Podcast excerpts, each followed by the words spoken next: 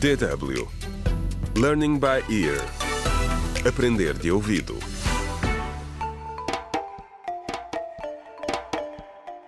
Contra o crime. Olá, bem-vindo ao terceiro episódio do audiolivro Contra o Crime, o desafio do plástico, escrito por James Murrando. No episódio anterior, conhecemos Yasmin e Alvin, dois estudantes que, por causa da tempestade, ficaram presos na cidade universitária onde estudam. Não conseguiram apanhar o último autocarro para Songa, a cidade de onde são naturais. A forte tempestade que se faz sentir nesta região está a condicionar a vida de todos. Neste episódio, vamos conhecer Camilo e Eugênio que estão prestes a fazer uma descoberta que pode mudar as suas vidas.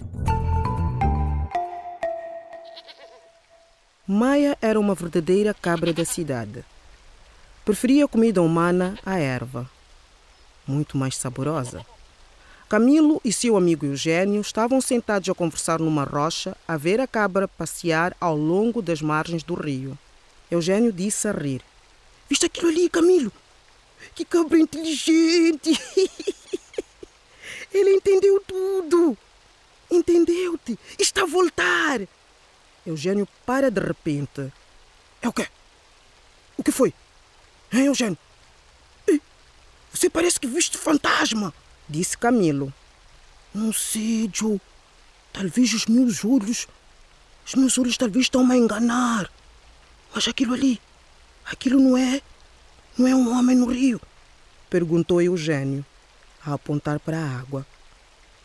Os dois rapazes aproximaram-se do rio e deitaram-se na margem para ver melhor. Um tronco tinha sido levado pelo rio abaixo e estava agora preso entre duas rochas.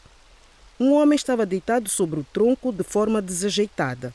A cabeça estava pendurada numa posição estranha e os braços atirados sobre o tronco. Oh, meu Deus! É um homem! Ei! gritou Camilo. Ei!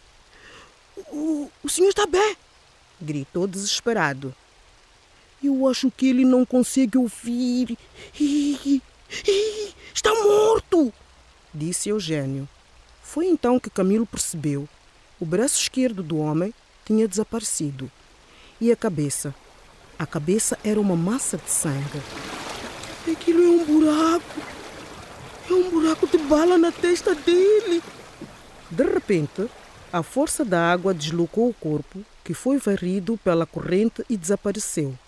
Assustados, os dois rapazes viraram-se à procura de Maia. Era melhor saírem dali antes que alguém os acusasse de terem assassinado o homem. Mas Maia não estava em lado nenhum. Contra o crime.